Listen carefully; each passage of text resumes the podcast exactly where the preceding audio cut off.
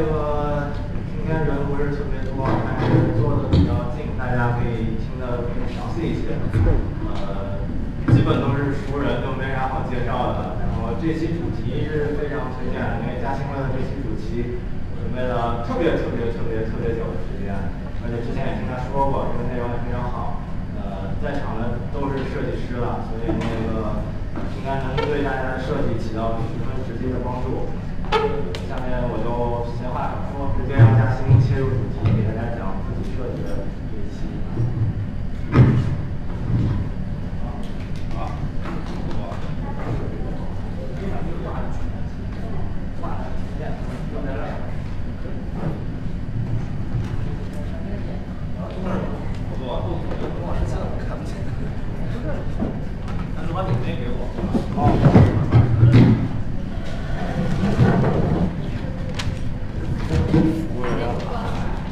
它会有杂声。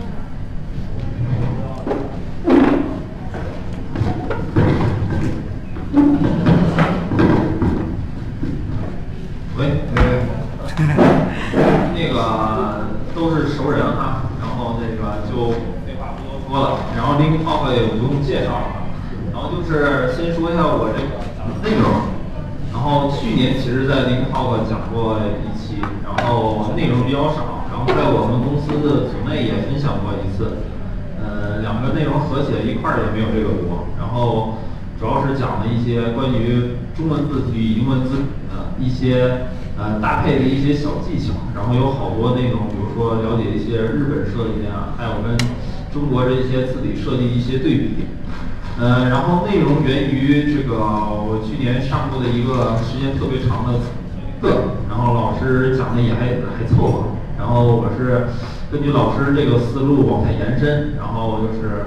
给自己总结出了一些东西。然后这是这个是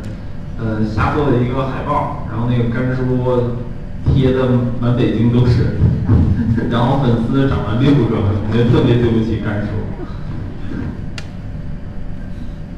好，然后字体之美这个，因为还有这个标题其实是用来忽悠别人过来听的，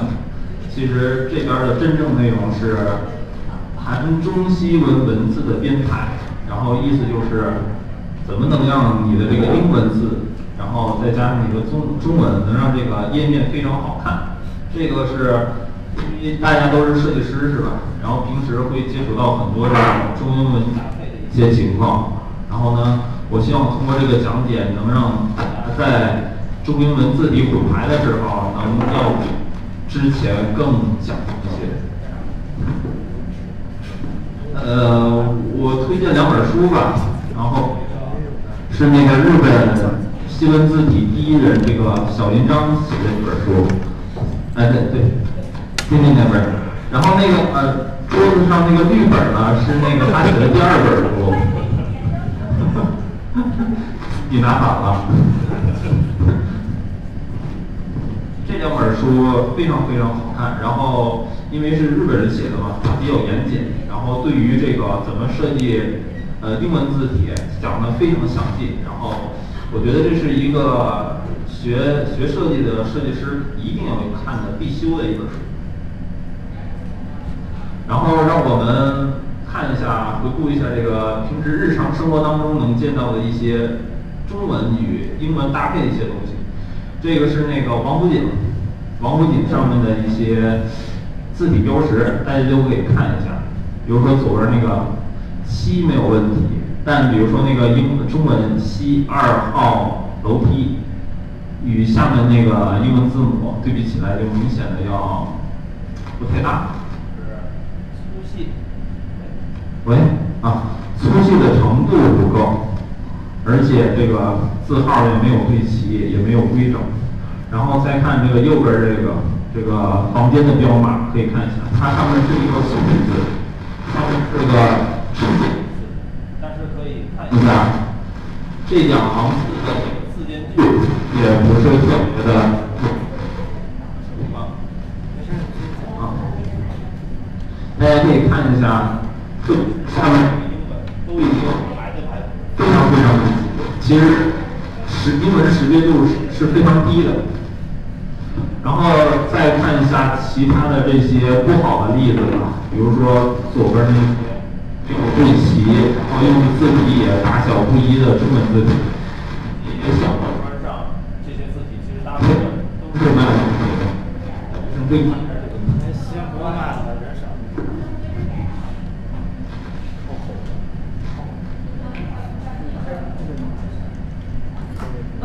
好，这样更好一些哈，这是我听解释一下。呃，再看一下这个肖果川这些字体，看一下这个字体，其实这个版面正常是没有问题的，但是可以看一下，我们看到下面那些小字的部分是看得清楚的，但是那些细的小字是什么都看不清楚的，这个其实在视觉传达上会有一定的问题。然后再看这个，然后再看一下那个左下角那个北京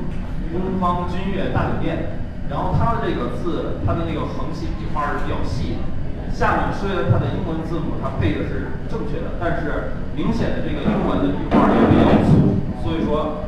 是不搭的。右下角就不说了，这个大家一看就看出来，英文用的也不对，中文用的也不好看。然后这些就是咱们日常当当中见到的好多不好的例子，比如说我们这边视觉设计师，特别是平面设计师都说了，在一个页面当中能用一个字体就用，最多不要超过三个。但是看左边这个，他就用了好几种字体，这些就不说了，都是些反例。然后这是一个内文主旨吧，就是字体是衡量文化精致程度的一个标尺。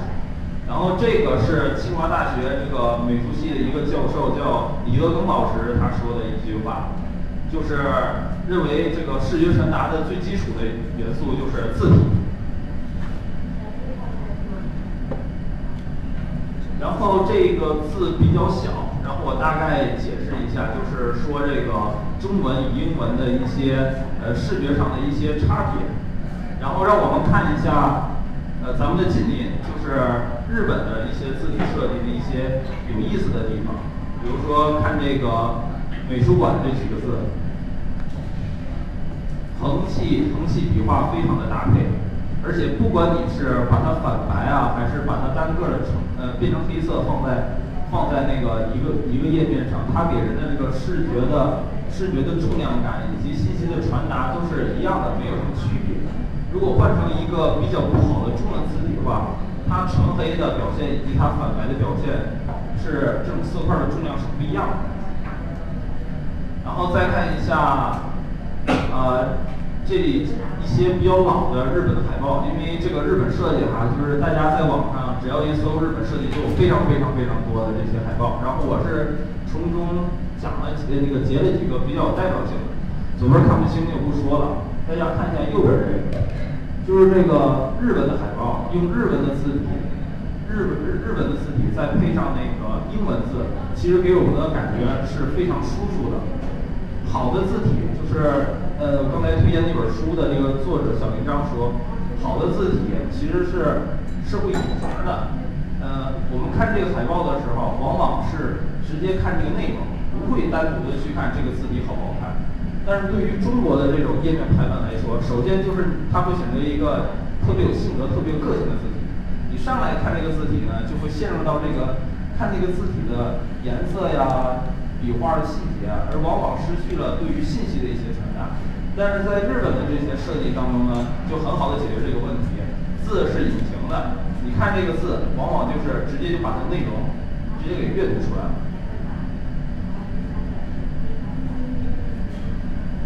这是一些他们平时的一些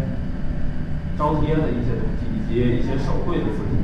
非常的灵活，而且非常的舒服。然后左边这个非常具有代表性的就是这个日文，因为呃这个日文其实就是从中文演化出来的，对吧？然后它的这个日文跟英文搭配起来，就会发现特别的和谐，就觉得这个英文跟这个呃跟这个日文是非常配套的，这个就是日本自己设计的厉害之处，就是不管。它的平面设计只要是印刷出来的，就是它的英文跟它的日文配的怎么配都好看。然后以及这些比较有性格特点的，然后专注于排版的一些东西，就我们就会注意到，版式很有趣，字体很舒缓，然后这就是一张非常优秀的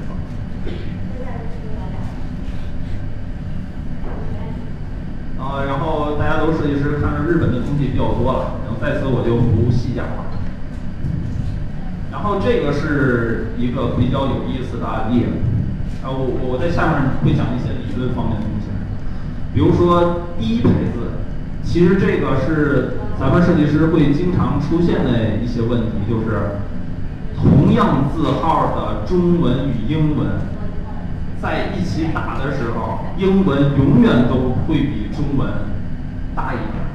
比如说你在用 Photoshop 或者 AI 的时候，你用十八 pt 的那个，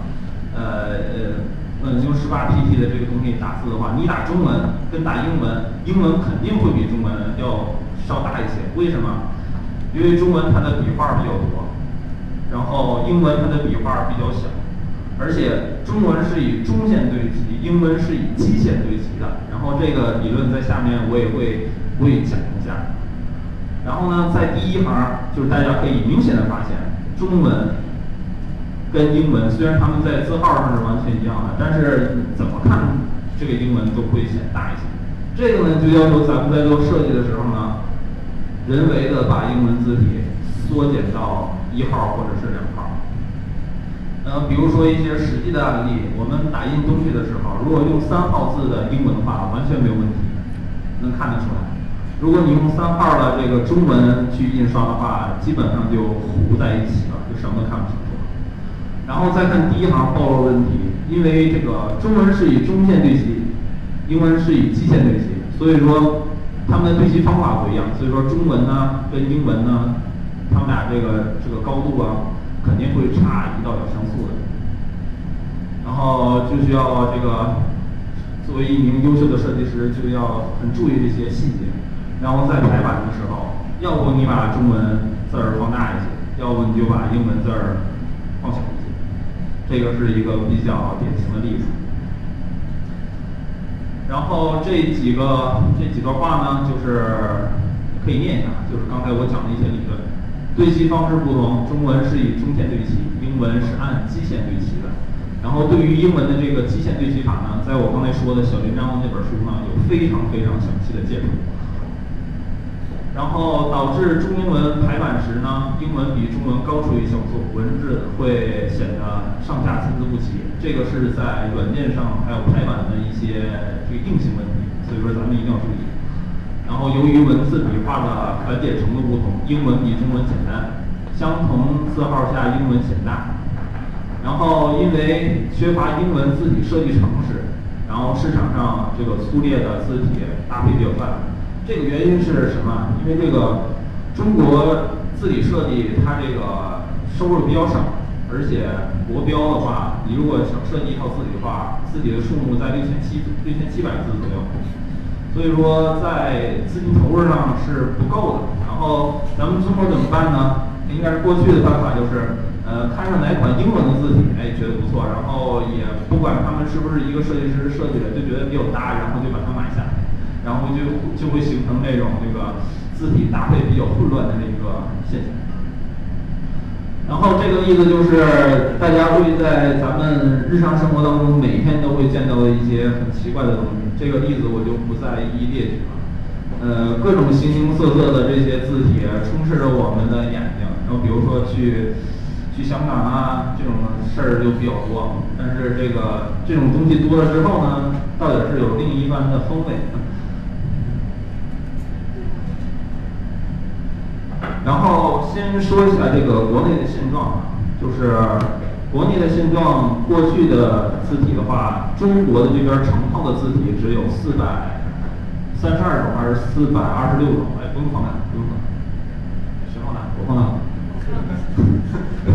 那个只有四百四百三十二种还是四百二十六种？忘记了。然后现在会比较多，比如说。呃，这些良心的公司，汉仪啊、方正啊，它一直在扩充这些中文的这个字库，已经扩大到了五百多个字库了。然后但是呢，但是日本人非常的这个非常的狠，他们光这个中文字库就有三千多字库，然后它的宋体大概就有三百多种到四百多种，而且每一个字的字重都非常的多。然后咱们这边中文的字的话，六千七百个字就可以成为一个字库了，放在你的电脑里。但是日本人的话，三万字起，就可以把那个三万字全部都给做出来，然后就直接这个呃打包成一个字体库。然后再说它的历史吧，就是那个咱们那个康熙词典里收纳的中文大概有八万左右。然后现在呢，咱们已经缩减到了六千，国标六千七百字，日常对话三百个字。然后日本最近在干什么事儿呢？把那个二十中国二十四史的这些字体都已经购买了，然后打算这个做一套二十四史的这个字体，然后再呃卖给中国。然后先说一下这个方正兰亭堪培 GBK，然后这个是方正公司出的一款非常优秀的一款那个堪培，就是大家可以在一些杂志上看到这些比较高端大气的这些字体，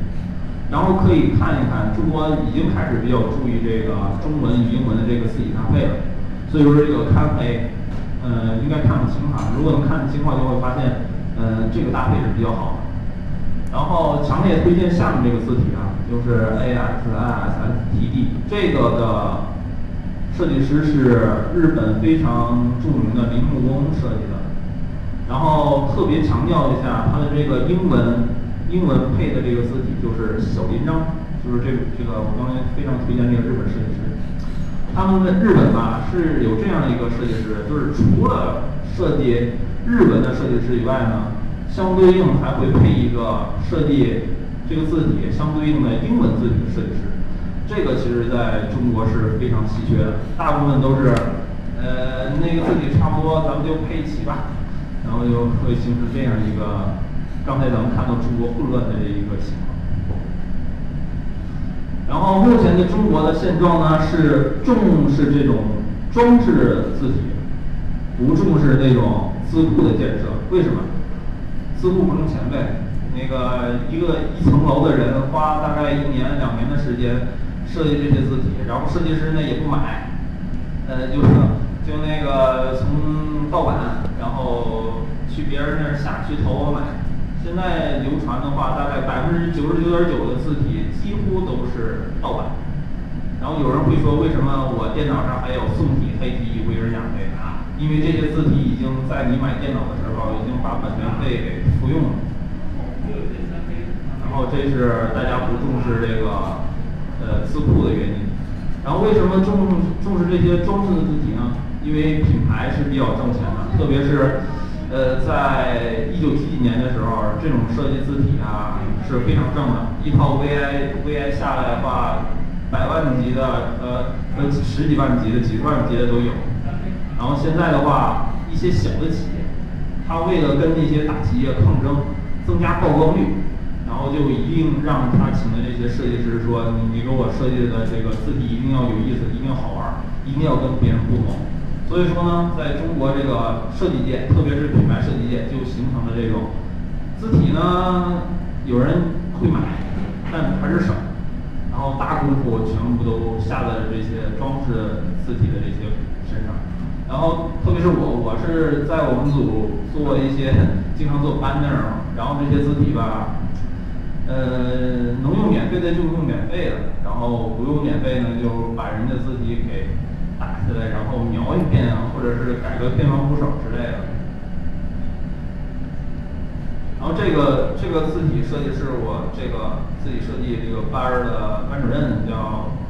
那个胡小波，他设计的几款。不是几款几个非常非常不错的一个字体设计。如何了解中英文搭配呢？然后会从这几点开始说，就是汉字的字体和英文字体的设计设计规则，这个就是我分享的这个是核心。然后编排设计以及阅读心理学，就是其实设计这边都说门槛低，门槛低，特别是平面设计。但是如果你真的往下去研究的话，你会发现这个是个特别大的坑。你研究一点儿吧，你就得研究另外一种东西。然后你研究另外一种东西的时候，同时你又会接触到其他领域的东西。这个是也是日本人总结的一个中国这个东方正楷体的这个一个历史。其实没有五千年，因为五千年的时候还处于这种在这个石壁上绘画的这个过程。然后从三千四百年就是开始之后，就有了这个字体的一些朦胧的一些印记啊，比如说甲骨文。其实甲骨文那时候已经出现了标点符号了。再说一下这个申报，申报这个是中国非常早的这一个一个页面历史契机呢，就相当于当时那个甲午战争，一个大炮砰打开了中国的大门，然后这些黑体字，然后以及那些好看的装饰字体，还有这些。横排版、竖排版的一些规矩、规规则，就是西方排版的规则，就传到了中国。所以说，这个一八六零年算是一个中国设计界非常大的转折点。然后在右边那个申报，这是一个一个复印件嘛，就是中国第一个以活字印刷还是什么？不是活字印刷，就是制版印刷的，呃，最早的一篇报纸。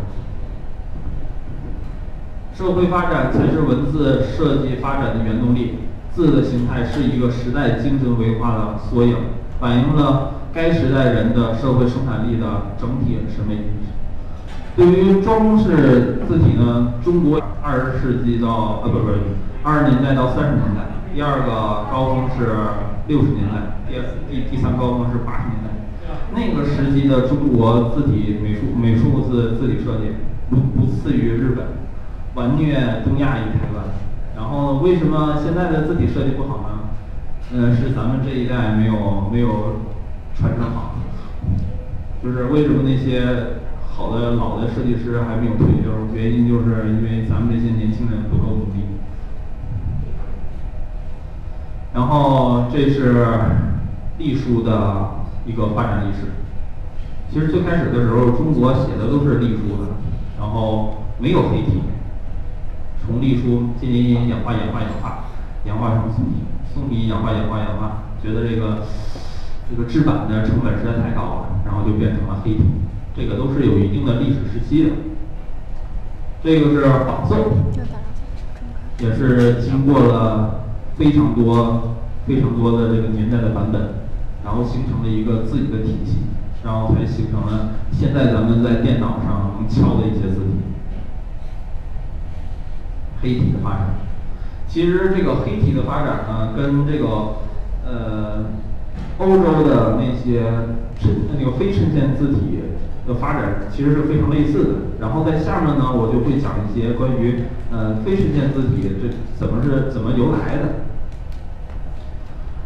然后这边讲的是这个汉字的结构与规则。其实咱们最开始老祖宗给咱们留下来的这个字体的排版是这样，从右边开始往左边涂，然后呢，呃，形成一种这个中国特别是东方特有的一个阅读习惯。只不过就是中国跟欧洲跟美国接触之后呢，然后觉得这个从左从上往下，从左往右阅读会比较方便，然后呢，中国就。为了结合世界的这个规则，然后就把中国呃老祖宗留下的这个排版方式给改变了。这里介绍呢，就是汉字的结构与规规律。汉字有几种结构呢？上下结构、左右结构、半包围、全包围，还有单个的结构，逃不出这几点。这个关于字体介绍呢，强烈介绍大家看一本书，叫《汉字王国》，不是中国人写的，是。呃，瑞士还是瑞典的，就是北欧的一个作者，深入了解了中国这个字体的演变，然后也是非常强烈大家去看。然后说到相对的英文历史发展，其实这边会详细的介绍一下，因为这个在大家的设计当中，呃，我希望大家会记一些这些字体，因为平时咱们用些字体啊，是其实是比较 low 的，而且是没有传承的。然后这个我感受特别深的就是我在上大学的时候，也不知道老师不懂啊，还是他们不教我啊，反正我完全就不不知道这些英文字体的由来以及它们的形状。然后我希望通过这个分享让大家了解这些字体。最开始的这个字体是这个 Centaur，叫半人马字体。它这个字体应该是最早的时候是呃在那些欧洲国家，比如说罗马那边开始流行。然后随着历史演变，在十五世纪的时候呢，就是 Adobe，那时候其实就有 Adobe 了，非常屌。对，Adobe 的那个加罗蒙字体，然后再发展发展，然后巴斯克维尔字体，然后以及这个十八世纪的迪多字体。然后大家可以看一下，这种字体现在已经形成了，每一个分支都形成了一个非常庞大的这个字体的体系。每一种字体，比如说加罗蒙字体和巴斯克维尔字体，它下面的子子孙孙都是成千上万的。这个就是一个字体的一个时间表。比如说第一个这个半人马字体，什么时间演变的？然后波多尼字体，波多尼字体大家可以知道，比如说男人装啊、时尚芭莎的这些杂志，他都喜欢用这种迪多字体进行这个排列。巴斯克维尔字体同样也是。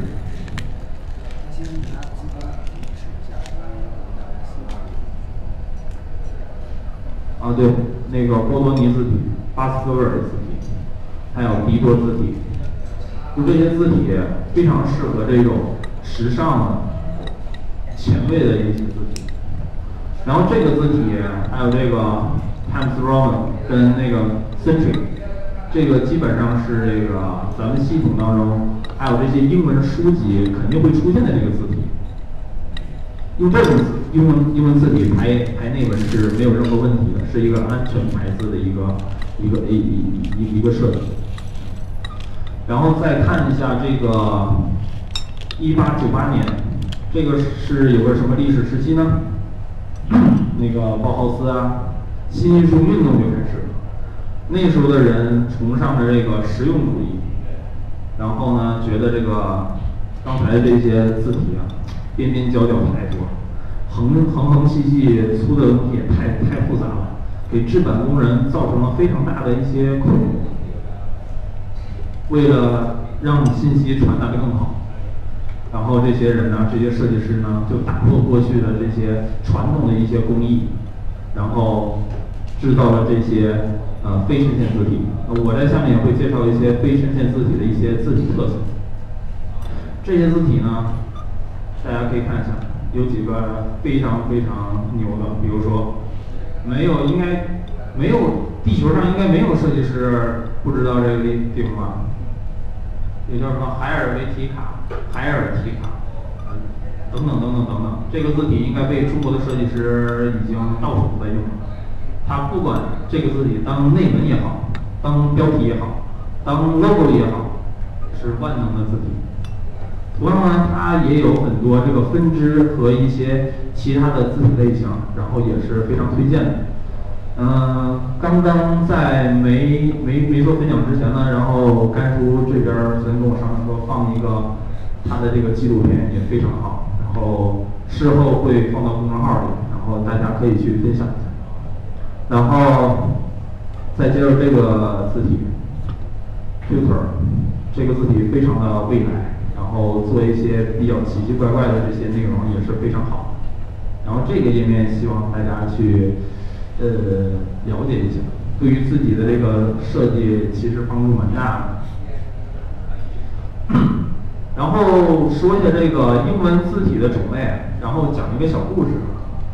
其实，在那个这个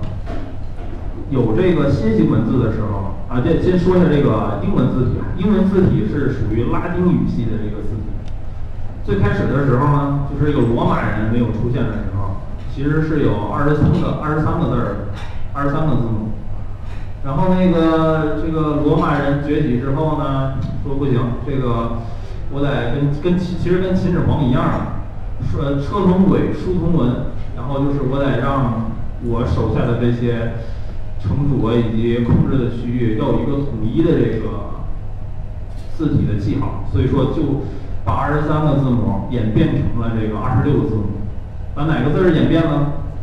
把 i 这个 i 变成了勾 g，然后把那个 v 这个发现有些人敲吧敲吧就不如把下面敲糊了，就算了，就上一个字体吧，就直接变成了 u。然后还有人呢，两个 v 呢会连起来呢，觉得这个也怕别人记错，就直接变成了 w，就会形成那个 i 变成变成勾。V 变成 U 变成 W 的这个一个一个故事，然后就从二十三个字母一下变成二十六个字母，然后罗罗罗马的强大就不说了，然后影响了世界，所以说这个二十六个字母就流行开来了。然后英文字体呢种类大概这个国际上呢，估计也现在可能应该变了，就国际上的分类大概有四种，手写体，手写体就是。咱们把一个一个笔的一个一个棍儿的头儿给削下去，然后蘸上墨水，用用那种就类似于马克笔的那种形式，手写的那种艺术字叫手写体。然后呢，是什么展示性字体？比如说，呃，那些哥特那些，哥特的，还有那些北欧人用的一些字体，还有那个 Russia，就是俄国人用的那些字体，就是一些展示的字体。为什么呢？因为他们气候比较恶劣，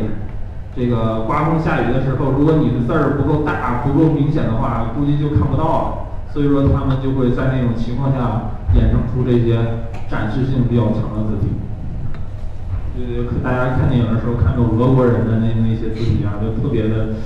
有有有力量、有劲道，就他们都是一些展示性字体。但那些字体做成内文的话，就没法看了，看的会特别眼累。然后下面这个就是衬线字体。什么叫衬线字体呢？就是大家可以理解宋体，就是大家可能对宋体比较了解。宋体呢会有一些装饰，点儿啊、勾啊、撇儿捺啊都有一些小细节。衬线字体同样也是，它会有横的与粗的一些对比、一些不同，这个就叫衬线字体。什么叫无衬线字体呢？刚才我说的那个。呃，神像存在的字体，它为 T 塔，它就属于 非衬线字体，无衬也有无衬线字体，这个就是它们属于无衬线字体，这个就是衬线字体，就装饰性比较强。这些东西，呃，是一个基础。有的人他觉得很好，很好辨认，因为他看的多，很好辨认；有的人他觉得分辨不出来，因为他看的还是少一些。大家可以看一下这些衬线类的字体，非常好看，就是非常优美，赏心悦目，比较清秀，然后变化也比较多。有些这个店面呢，就喜欢拿这些字体给人排版，就是感觉非常的有艺术和古典的气息。这个是衬线字体的一些特征。然后衬线字体的由来呢？刚才我说就是说到一点，就是它是源于欧洲，欧洲的那些那些那那些呃欧洲的那些那些字体。但是追根溯源呢，它到底是哪哪地方发明的呢？据不完全的史料说这是埃及人发明的。就比如说有些探险家他去一些金字塔，或者他挖到一些。呃，那个法老的一些一些那一些文嘛，就是发现它上面的一些纹样，就是跟现在的字体非常相像。所以说，西方的字体源于拉丁拉丁文的拉丁语系，它的源头就是埃及体。然后再说一下这个无衬线字体，大家可以看一下啊，就这些字体家族非常非常非常非常现代，简洁明了。没有太多可以让人这个费解的地方，然后非常现代，适合现在的这些企业。比如说这个有时候做设计没有灵感的话，你就绕着三环边儿上就走一圈儿，你会发现，特别是晚上的时候，这些公司公司公司的这个大牌子全亮的时候，你就会发现三环好多企业用的都是。这这这这种就是比较大粗的这种无衬线字，因为我我就这么干过。然后人文主义的无衬线字体就非常活跃了，小孩子也可以用，嗯，你的网站可以用。这个就不介绍，因为下面内容还是蛮多的。然后无衬线类就是克罗特斯克，然后最早发这个发行的无衬线字体。其实最开始的时候，这个宋体也不是宋体，就是呃衬线型字体是被整个欧洲所用的。它这个黑体啊，作为一个新事物，在当时的历史时期是受别人打压的、不理解的，认为它是一个不好的东西。但是这个大家都知道，这个事物发展的这个进度和过程，好的事物、新的事物一定会受打压的。所以说黑体也也是一样的，但最后黑体还是这个运用到了排版当中，形成了非常庞大的一系列，就是非衬线型字体。所以我我我还是非常喜欢用这个非非衬线型字体的，它用起来比较好用，改起来也比较好改。比如说它这些笔画啊都是直的弯的，你要是衬线的话，呃，你设计一个 logo，大概它的名字有七八个英文字母的话，你你要考虑到的细节非常多。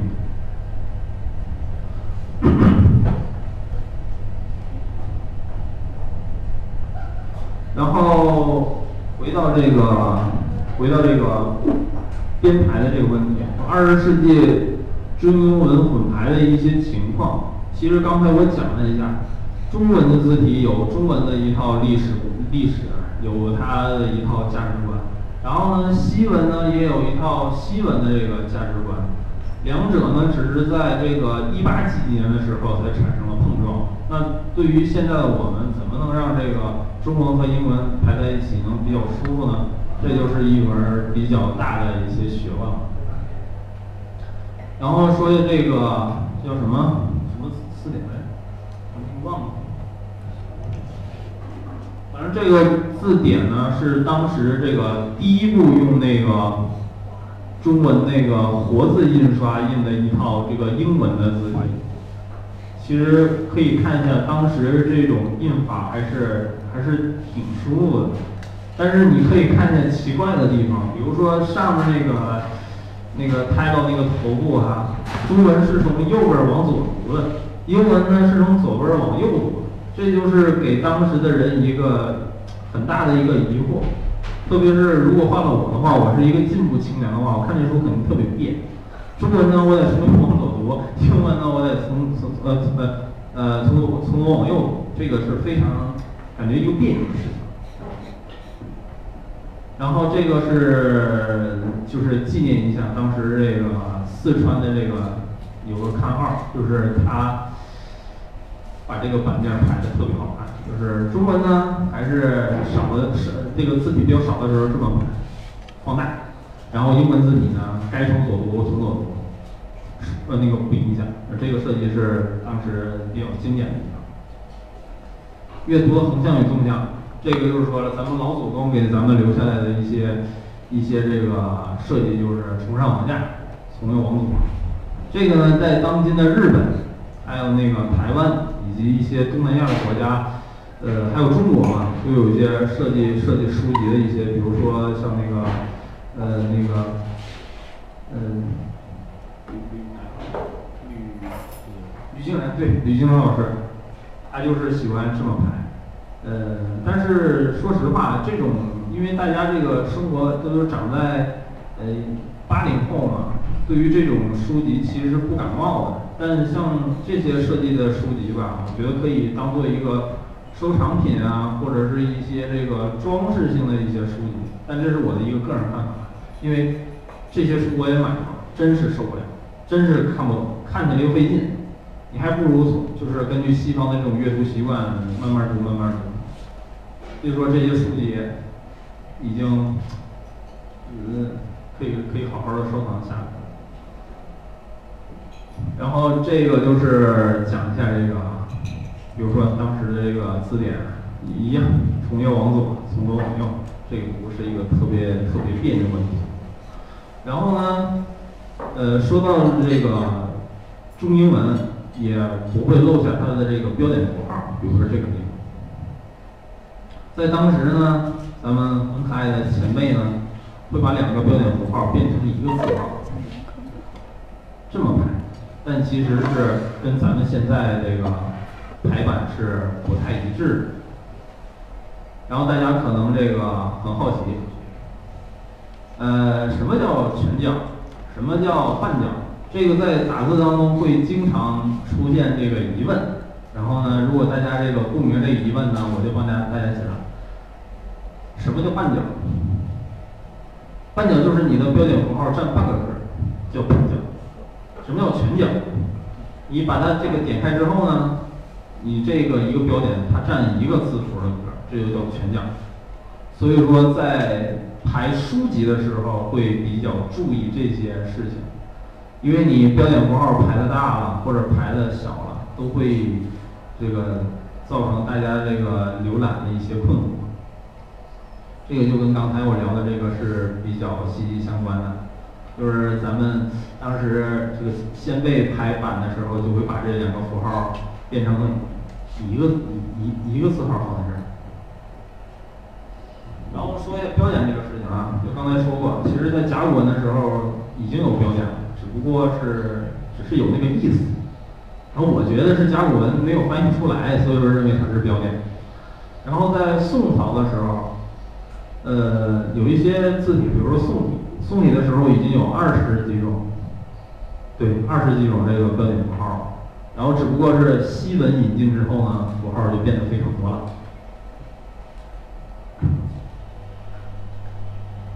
然后这一页就是上海最早的什么字？这个看一下就行了。还是这个问题。C D 是不是特别有感想？这么这么这么这么。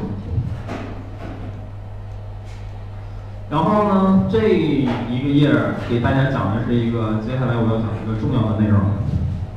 比如说这样，I M M A N E N T H I N A U S T，因为大家会发现，呃，当时呢，就是中国人排这些英文字体。每一个字体的这个宽度都是，就是字间距，字母间距都是一样的，一样，一样，一样，一样，一样，一样，一样，其实保持的一样。其实这是一个比较错误的排列方法。然后在接下来呢，我会讲一些方法是怎么能觉得这个这些字母啊，它们之间的间距隔多少是正确的。然后呢？历史发展呢，到达这个时期了，就是二十年代到三十年代这个时期，中国的这个美术字以及字体排版就到达了一个一个高峰了。其实看一下当时的排版，版面特别的活跃，这个标题字设计的也非常有意思。现在也达不到这种程度。然后可以看一下，其实在当时的时候。呃，咱们的先辈已经已经意识到了这个中文设计一款中文，然后再设计设计一款英文，已经意识到了这个情况，非常有意思。还有这些明显这个特征，我觉得当时如果这个国力再强点儿的话，现在中国真的是一个设计强国、设计大国。然后，目前在中国、日本、韩国等东南亚地区，竖式排版仍有相当多的规模存在。这种类型的版面呈现出纵向与横向的相结合的这个趋势。然后这边是一个中华人民共和国出版物的一个标准嘛，就是当竖排文章中涉及数字时，提倡横排，必须保留的阿拉伯数字、外文字母的符号均按顺时针方向。那个转度什么意思？比如说这是一个 A，我要实在是让它往下排的话，就这么排。嗯，其实也不太合理啊，但是这是国家的出版物的一个规章制度。然后这个可以看一下，这个就是同样是日本设计师做的海报，你会发现它这个英文吧，怎么排都挺好看，这横排也行，竖排也行，然后这个日文字体竖排也行，横排也行。就是对于这个字体的运用啊，确实要比现在的人，呃，现在的这个咱们这一辈人要熟练太多。有英文，有日文，有横排，有竖排，这就是差距，起码是我觉得是我跟人家比差距最大的地方，而且字体的搭配非常好。然后中文字体和英文字体的共性比较，这个是比较有意思的地方，这也是也是我反复这个强调的一个设计规范。比如说这边有根线看不清了，就是在网上不知道大家看没看到一个东西，就是好的设计师跟一般的设计师跟牛逼的设计师到底有什么差别？其实差别就在这儿。因为我们的字体无非包括这个半包围、全包围、左右偏旁、上下偏旁这几点，所以说呢，我们的这个特别是中文逃不出这几个形状。首先就是方格形的、圆形的、菱形的，还有三角形。如果把它们都嵌在一个框的内部，比如说我这其实外面就有个框儿，如果它们都是顶格排的话，一般设计师会觉得 OK 没有问题。你跟甲方说，这个我是有有辅助线的，他们全在一个辅助线上。但是作为一名负责任的设计师怎么办呢？把它单独放小一点，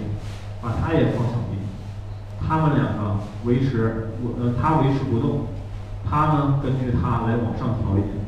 这就是几何的中心不一定准。视觉的中心才是衡量一个字体、一个设计好坏的一个最重要的、最重要的一个元素。所以说，在中文排布的时候啊，特别是你做一些标志或者字体设计的时候，不要画个框儿设计个字，画个框儿设计个字，一定要根据它们的视觉上的这个重量来把它们进行一些排布。下面就会有这一个案例：国口金上。它就是方块、圆形、菱形、三角形。这个咱们在设计的字体的时候，你看这个它就没有完全的把国的口子顶出去，这个就是一个视觉中心。但其实这个这个一套视觉的这个理论呢，也同样适用于这个英文，就是视错觉对于中英文的一个影响。然后 说到视错觉呢，然后就会产生一个视觉中心的这一个概念。大家可以看一下这个笔你就会发现，呃，其实跟咱们的普遍价值观是一样的。什么样的人长得好看？首先他腿不能短，个子一定要高，然后他的那个中心点呢，其实这这这张因为那个 PPT 上面是有是有中心线的，这个投影仪前不是我就给大家讲一下，它的那个正中心在哪儿？在这儿。日的中心在哪儿呢？在这儿。那我们要让这个字体给人感觉是非常的好看，非常的清秀帅气，所以说我们就会在英文与中文的时候，故意的把这个重心往上提一下，就会让它这个字体给人感觉特别好看。这是重心的问题，然后以左扬右，以左扬右是什么意思呢？比如说拿一个木和林，就是左边儿，这啊这对你们来说右边，对我来说是哎对，对大家来说都是左边，就左边给人的感觉要舒展一些，右边给人的感觉不左左边给人就是紧密一点，然后右边给人的感觉是。舒缓一点，然后呢，对于英文来说呢，可能就是要相反的，但是意思是一样的，左边粗，右边细，左边粗，右边细。然后关于 V 跟 W，它为什么会形成一个这样的问题呢？其实非常的简单，就是大家拿一个马克笔画东西的时候，肯定是笔头最粗的那一下，哗往上划一下，然后咱们再把笔往上挪一个像素，最细的那头往上提一下。就形成了这个 V 和 W，所以说也是跟物理的一些维度是是相符的。毛笔也是，当时那个宋体嘛，一个撇，最重的地方在这儿撇进去，然后那儿呢轻轻点一下，然后再往下再胀一下。其实跟咱们这个书法的工具以及呃，使用的力道也是息息相关的。这些东西都是经过几千年的演变了，就我就我的知识量也是有限的，就不一一展开了。然后再说一下这个 中英文排版的一些小技巧、小规则嘛，就是也是这个字体课的老师跟我说的，就是宋配宋，黑配黑。比如说中国的这个宋体，小细节，就是大家如果小时候学过书法的话，就知道蹲一下，长一下，蹲一下，蹲，一下。其实跟这个罗马时期的这些。衬线字体的构造其实是完全的一样的，都有这种装饰性字体。摁一下，有边边有角角。所以说这个就是有一个非常重要的一个概念，就是当我们用宋体造字的时候，用宋体搭配的英文的时候，一定要最好最好最安，也不说最好，最安全的办法就是要配一个衬线字体。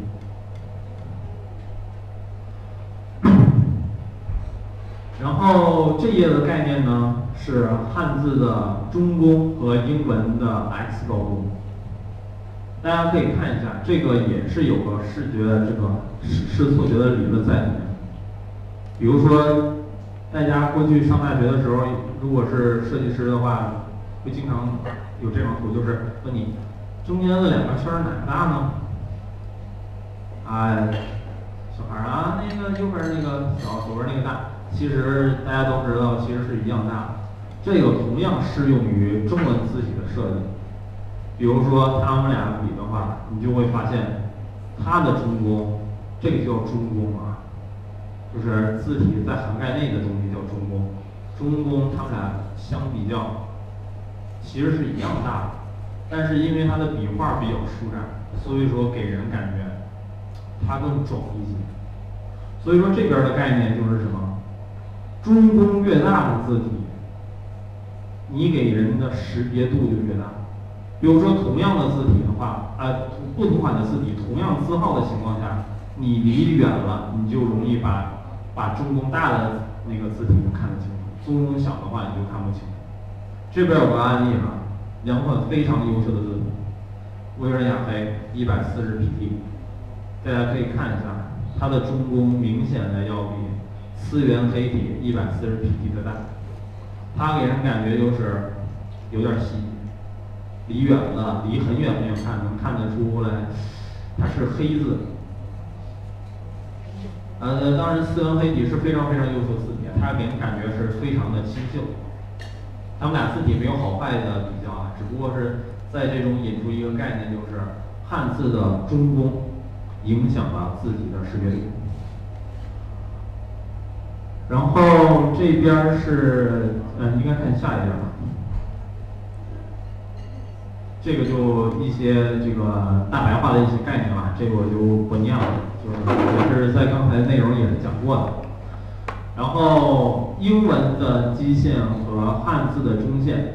这个呢特别复杂，就是我在小篇章那本书里读到的内容，大概三分之一的内容都是在介绍这个英文字体设计的一些。一些概念，就是大家可能觉得，呃，汉字六千七页设置设计非常非常非常的难，嗯，但是就是觉得那个英文二十六字母设计设计好了就完了吗？但其实如果是一个非常优秀的设计师的话，这个设计的英文字体要涵盖的东西非常非常多。我当时了解这个东西的时候都接近崩溃了，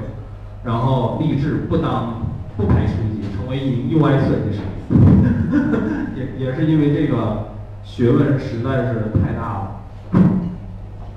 然后中文是有中线的，然后英文是有基线的。然后比如说它以这个 X 高度为为这个一个基准，然后往上往下延伸出其他这些字母的这一些小细节。包括这个衬线型，呃，衬线字体也有，非衬线字体都有，里面涵盖的这个学问非常非常多。然后我我也不在这展开了，大家可以买那本这个小文章的那本书去读一读，非常的有学问。然后说到这个汉字的这个中宫哈，就大家练书法都知道，就是大家小时候用的一些练习笔画的一些田字格儿，这个就是中文的中宫，所有的这些笔画这些排布都不会逃出这几个样式，这个也是前人们已经给咱们总结好了。你不管你什么汉字，你就是当时那个呃康熙字典收纳的八万字，也不会超出这几个这几个样式。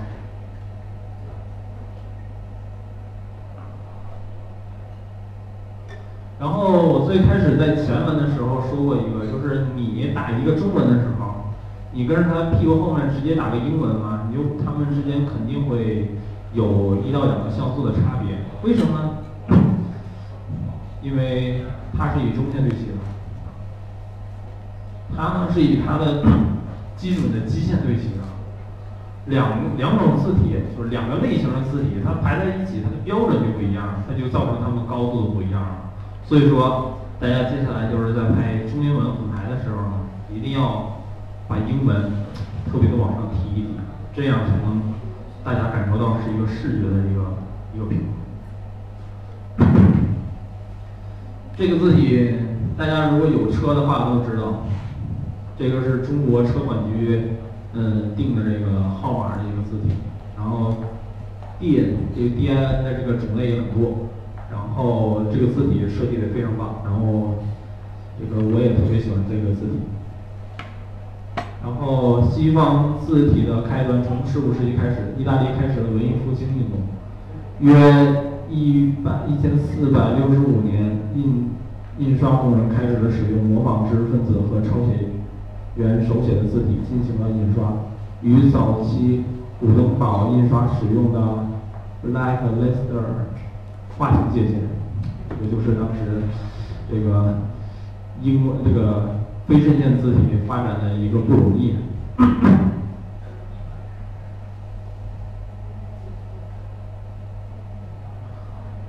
然后这个是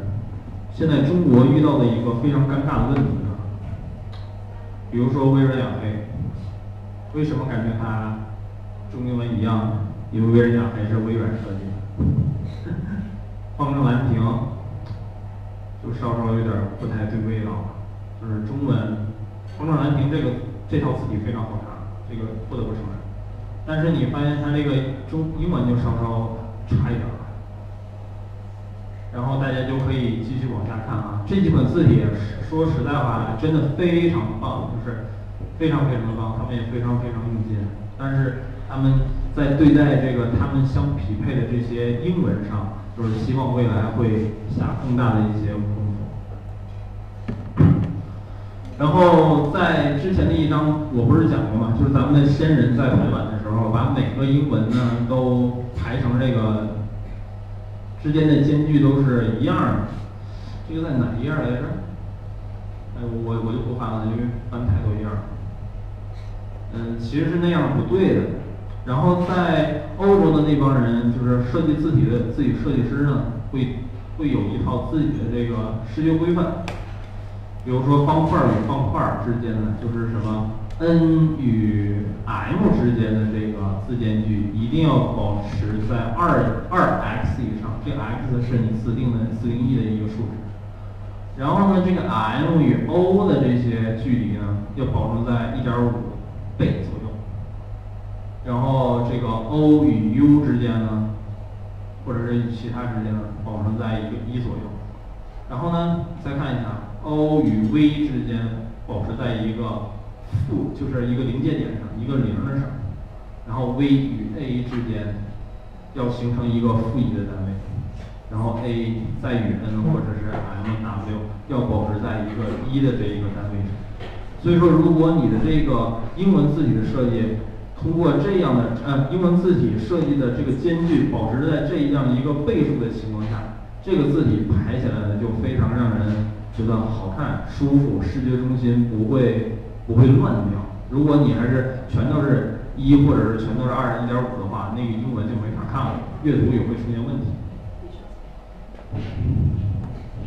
这个可以大家可以看一下，就是都是保持在一个这样的一个度数上。就是它们之间的距离都不是这个傻傻的，傻傻的保持在同一样的这个一个宽度上，还是有学问在里面。然后这个是一个小小窍门吧，就是大家在排版的时候，这是宋体，宋体把它打成大字号之后就变成这样。宋体呢配 Times Roman 是比较安全的，就千万别再配别的字体。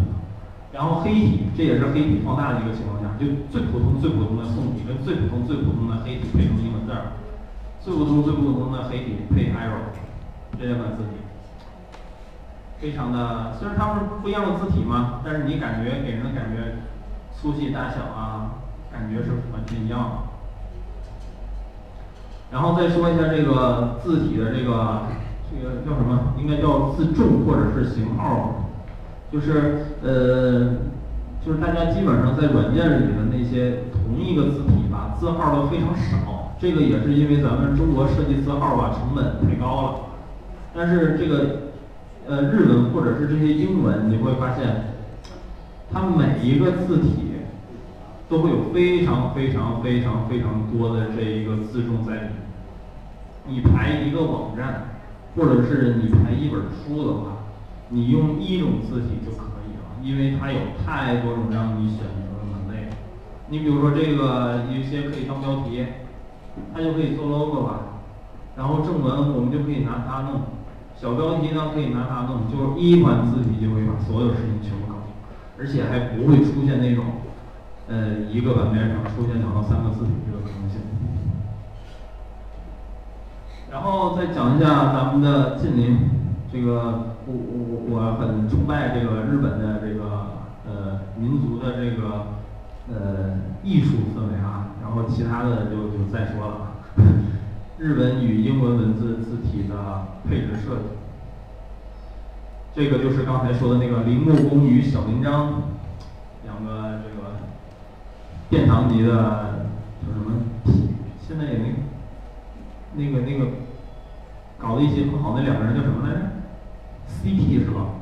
？CP，他们俩就是就是非常好的一个 CP，你就可以看一下这款字体，日本字体 AIS，你会发现。哇，真的是特别棒，拍起来特别的舒服。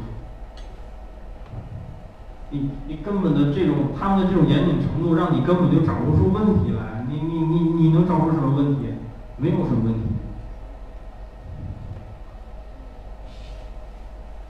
再看一些其他的字体。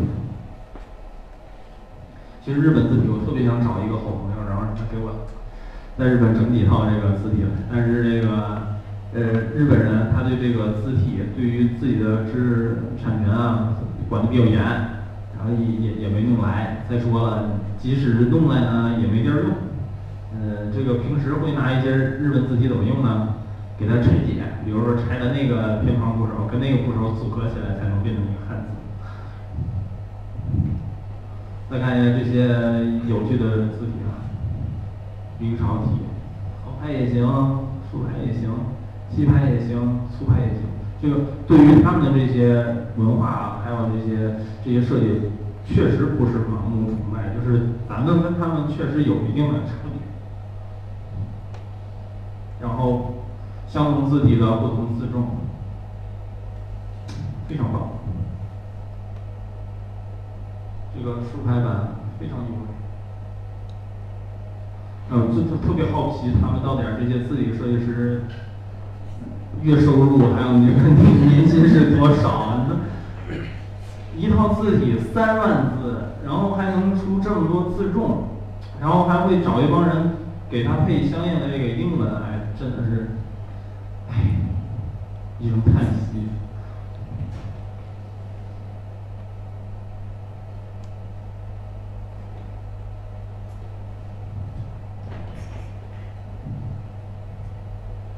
然后这个大家就是感这种东西，百度啊、酷狗一下都是非常多的。然后怎样配中英文字体呢？这又回到了这个一个分享的主线上。但都是一些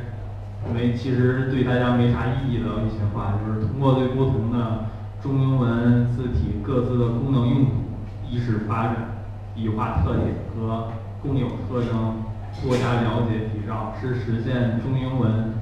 并置时和谐展现的一种重要途径。其实，其实压根儿没有哪个设计师能这个真正的去死磕一下这个字体到底儿它的祖先是什么样儿的，这帮人到底是怎么发明出来的？确实是没有，这也是。这个中国设计为什么门槛儿低的一个一个主要原因吧，然后只有字体搭配恰当了，才可以产生内容，让字体为内容说话。然后这些一些大白话，大家就是反正也不会记住，就是看一眼就行了。做设计当中，你谁管你这个用在哪？要是甲方觉得 OK，你的你的总监觉得 OK，直接用就好了。这就是咱们目前的态度。其实我做的也不是，但是我在工作当中呢，会用一些比较开源的字体，比如说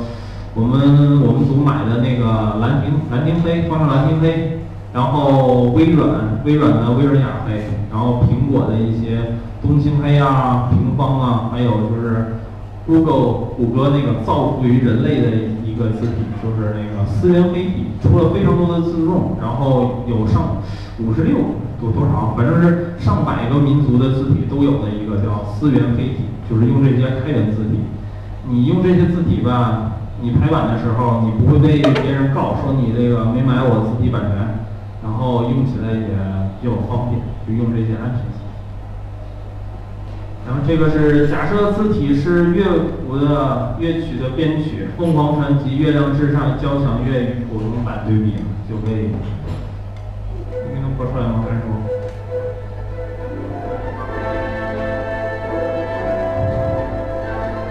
这就是用好的字体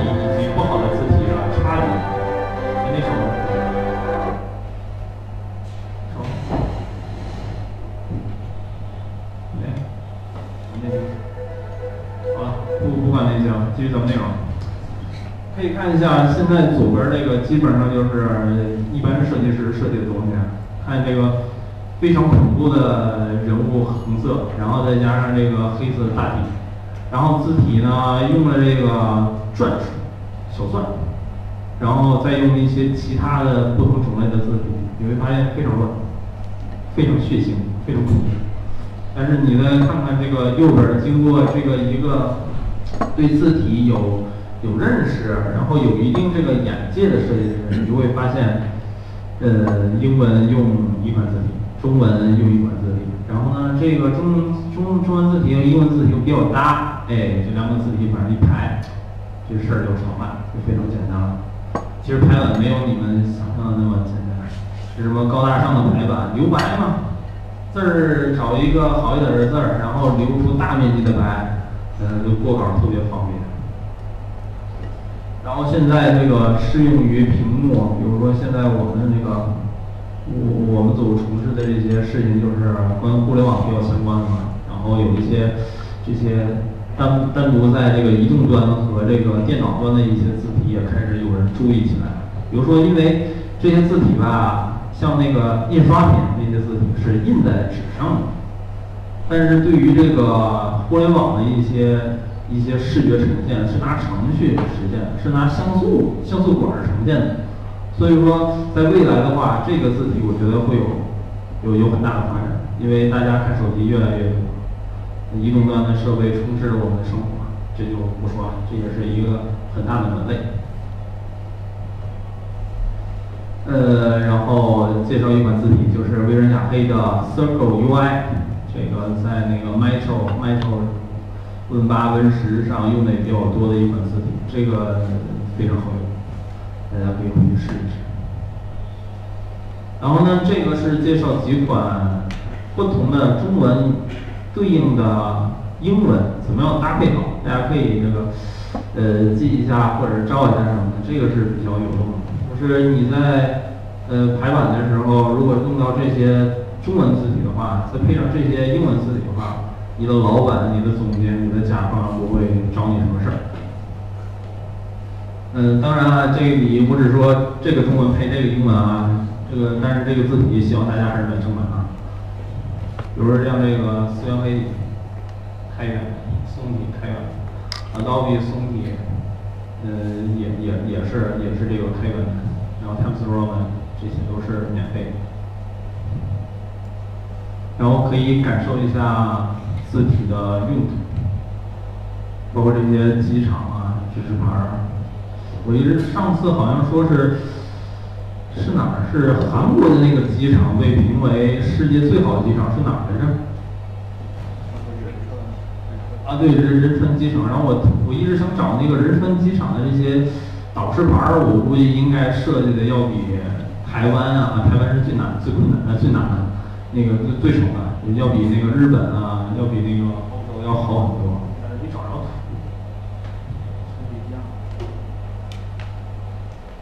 就是如果大家看了那个传奇字体 Heavy Tika 的话，那那个纪录片的话，就会发现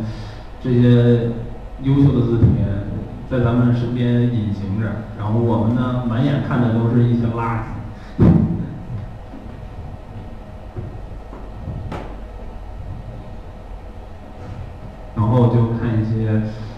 比较好的日本和台湾的一些字体排版，然后。差不多了，结束语了。就每个字体都是一段历史，就像描述人类交流发展画面中的一个碎片。每个字体也是人们创造它的视觉记录。希望自己设计一百年。谢谢大家。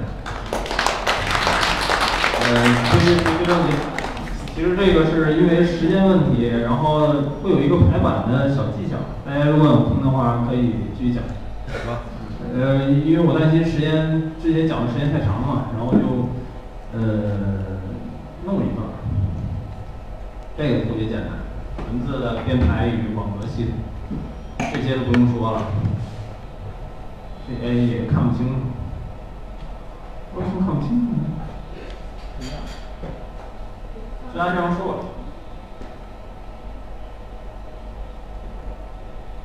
往下一个。其实呢，我上大学的时候有个老师叫郭小叶老师，他老是跟我们说网格，你得有网格系统。他光告诉我们是你得有网格系统，但是不告诉我们网格系统是什么东西。然后其他老师呢也不说网格，哎还是缩小一点，缩小。其他老师你也也出海报的时候也也不说你是得有什么网格系统，还还还得说百分之百吗？是不是？嗯对，呃就是说你这个。你这个他也不说你这个排版得有那个网格系统，但是发现工作当中呢，跟实际当中呢，还是实践能学到东西。比如说排一个册子的时候，你看它一一烂，你让这个册子排得好。首先呢，第一条，你你不要管内容到底多不多，你不要管那个图片质量好不好。首先呢，你就得给自己定一个格儿，比如说它的头部多少。它的底部是多少？他的手，他手，他的手会翻页的时候会拿着他的这个书的左边，然后这个内文，因为书呢要要要翻开嘛，它的内文跟中间这个距离是多少？其实其实最好是应该有个比例的，这样的话才能让整本整本书排下来会有一个整体的基调。哎。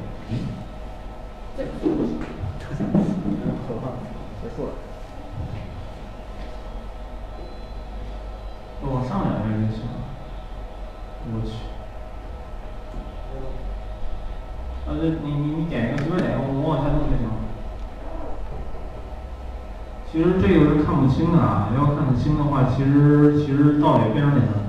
我讲一下，比如说国际的案例啊，就国际上会让这个之间的这个距离保持在这个不不用放大。我就就讲一下，就是比如说，它会保证这个地方是一个五 mm 的一个距离。然后呢，比如说这个单位是一的话，比如说这个单位的一的话，然后我就会让它保证保持着这个的宽度、这个的宽度、这个的宽度以及下面宽度，跟它是形成的是一个比例的。